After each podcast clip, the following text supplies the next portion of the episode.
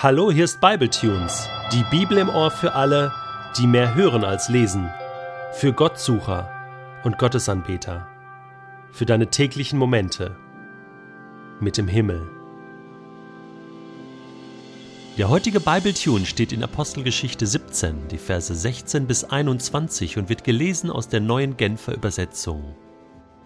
Während Paulus nun in Athen auf die beiden wartete, sah er sich in der Stadt um. Empört und erschüttert stellte er fest, dass ihre Straßen von zahllosen Götterstatuen gesäumt waren, und er begann, mit den Leuten Gespräche zu führen. In der Synagoge redete er mit den Juden und mit denen, die sich zur jüdischen Gemeinde hielten, und auf dem Marktplatz unterhielt er sich Tag für Tag mit denen, die er dort antraf.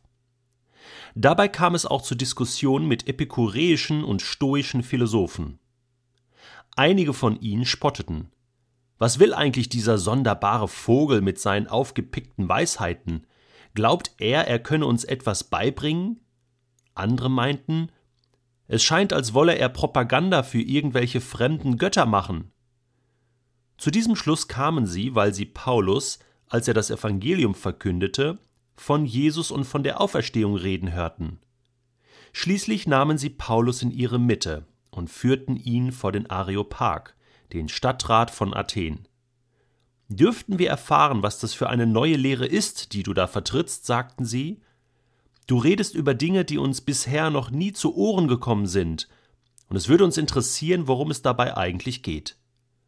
Man muss dazu wissen, dass sich sämtliche Einwohner Athens und sogar die Fremden, die sich nur vorübergehend in dieser Stadt aufhalten, ihre Zeit am liebsten damit vertreiben, stets das Allerneueste in Erfahrung zu bringen und es weiterzuerzählen. Stell dir vor, du bist das allererste Mal in Athen. Du musst aber zwei, drei Tage auf zwei Freunde von dir warten. Die haben nämlich den Zug verpasst oder den Flieger. Was machst du so lang? Wie vertreibst du dir die Zeit? Bleibst du einfach den ganzen Tag im Hotel sitzen? Oder gehst du nicht einfach los und schaust dir die Stadt an? Siehst du genau, das hat Paulus damals gemacht. Und er ist nicht shoppen gegangen, sondern er ist durch die Straßen von Athen gegangen und hat die Menschen beobachtet, wie sie leben, wie sie reden, wie sie denken. Er war sicherlich beeindruckt von den wunderschönen Bauwerken, die Athen damals hatte. Athen, auch heute noch eine wunderschöne Stadt, auch wenn der Glanz etwas verblasst ist. Aber was Paulus eigentlich interessierte, war, was die Menschen glaubten. Und so sah er auch die vielen Götterfiguren, die die Straßenränder säumten, wie immer das auch ausgesehen haben mag. Ganz unterschiedliche Götter wurden dort verehrt. Eigentlich alles, was die Welt zu bieten hatte, denn die Athener, sie waren damals sehr weltoffen, haben vieles stehen lassen, sehr tolerant, für jede Neuigkeit zu haben. Ja, da gibt's noch einen Gott, da ist noch eine tolle Religion und da gab es eigentlich nichts, was es nicht gab. Paulus war empört und erschüttert. Es ist interessant, dass ihn das so umhaut. Er hat so etwas noch nie gesehen. Bis jetzt war er immer so im Kampf mit den Juden, die ja an denselben Gott glaubten wie er auch, die einfach nur nicht begriffen hatten, dass Jesus der Messias ist. Dann hat er ein paar Begegnungen mit Heiden gehabt, die an so römische Götter geglaubt haben, ne? Zeus und Hermes und so weiter. Und das war alles noch kontrollierbar. Aber das hier, das schlug dem Fass den Boden aus. Empört und zutiefst erschüttert ging er dann auf die Leute zu ging ins Gespräch. Hey, was macht ihr hier eigentlich? Was glaubt ihr hier eigentlich? Habt ihr schon mal vom Gott der Juden gehört? Habt ihr schon mal von Jesus gehört? Von einem Leben nach dem Tod? Und er verwickelte die Menschen auf der Straße in Gespräche. Das waren die Tage für Paulus allein in Athen, ohne Timotheus, ohne Silas kann einfach nicht anders, als zu den Menschen zu gehen und mit ihnen über Jesus zu reden. Ich habe ja mal an anderer Stelle über die verschiedenen Räume gesprochen, die es gibt, die wir nutzen können. Es gibt diesen ersten Raum, das ist der natürliche Raum, den, in den Gott uns hineingestellt hat. Freunde, Familie, Nachbarschaft, einfach der Raum von Menschen, wo ich ganz natürlich Zutritt habe. Das war für Paulus damals immer die Synagoge. Da waren Juden, die sprachen Aramäisch und lasen die hebräischen Schriften des Alten Testaments und da hatte er ganz natürlichen Zugang. Und dann gibt es diesen zweiten Raum, da haben wir auch schon mal drüber gesprochen, das ist ein Raum, den muss ich bewusst suchen. Da muss ich bewusst hingehen. Das liegt mir nicht vor den Füßen. Da muss ich vielleicht gewisse Barrieren auch überwinden, mutig sein, in Kontakt kommen, auf Menschen zugehen. Menschen neu kennenlernen. Und das hat Paulus auch gemacht, indem er nämlich auf den Marktplatz gegangen ist. Da ist er einfach auf Menschen zugegangen und hat Gespräche geführt. Und wenn wir das tun, diese beiden Räume, die Gott uns sozusagen zeigt, nutzen, dann kann es passieren, dass es manchmal auch den Zutritt zu einem dritten Raum gibt. Was ist denn der dritte Raum hier in unserem Text heute? Natürlich, es ist der Areopag. Es ist die Bühne von Athen. Und in diesen dritten Raum, da kommt man nicht einfach so rein.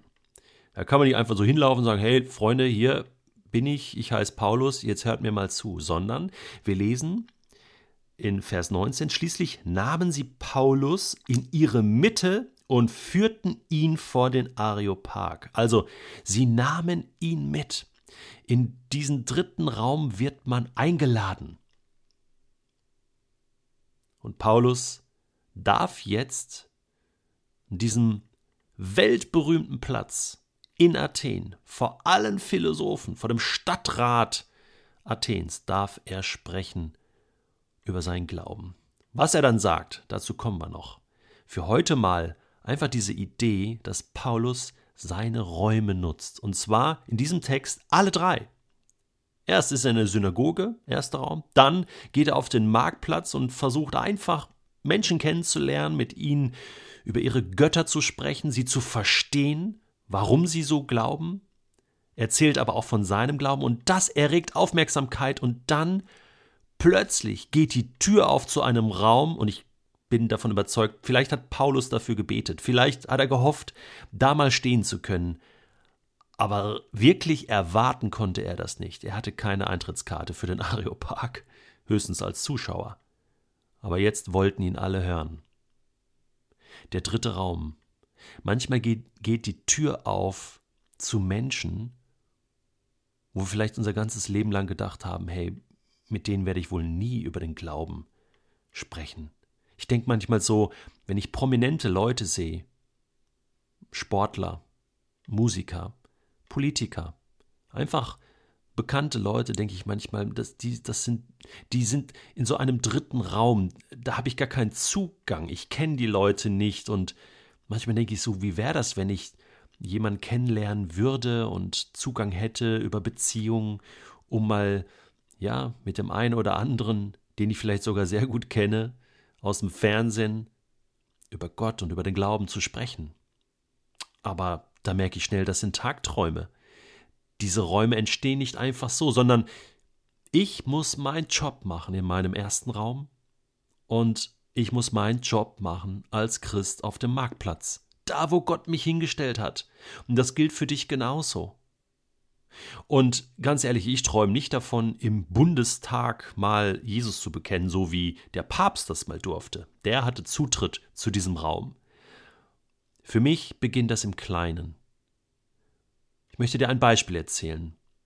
Ich habe in den letzten Monaten öfter erlebt, dass ich eingeladen worden bin von einer Familie, von Freunden, die vielleicht offen sind für den Glauben, aber noch nicht wirklich entschieden sind für Jesus. Und da ist es mir schon einige Male passiert, dass der Gastgeber mich aufforderte, doch bitte vor dem Essen zu beten. Und das war ein ganz krasses Gefühl. Plötzlich wurden alle still und ich habe mich geräuspert Und dann habe ich für das Essen gedankt. Und da waren viele Menschen dabei, die Gott nicht kennen. Und das ist für mich so ein erster Schritt in den dritten Raum. Und sehr oft hat das dann im Nachhinein auch zu guten Gesprächen geführt, die wir dann am Tisch hatten. Was wir heute von Paulus lernen können, ist, dass wir anfangen, uns ernsthaft für unser Dorf, für unsere Stadt und für die Menschen, die dort leben, für das, was sie denken, was sie glauben, was sie lieben, was sie hoffen, zu interessieren. Mit ihnen ins Gespräch zu kommen, im Gespräch zu bleiben. Und dann gehen Türen auf. Eine, zwei und mehrere. Lasst uns wieder anfangen, für unsere Städte, in denen wir leben, zu beten. Und lasst uns die Möglichkeiten nutzen, Gott groß zu machen.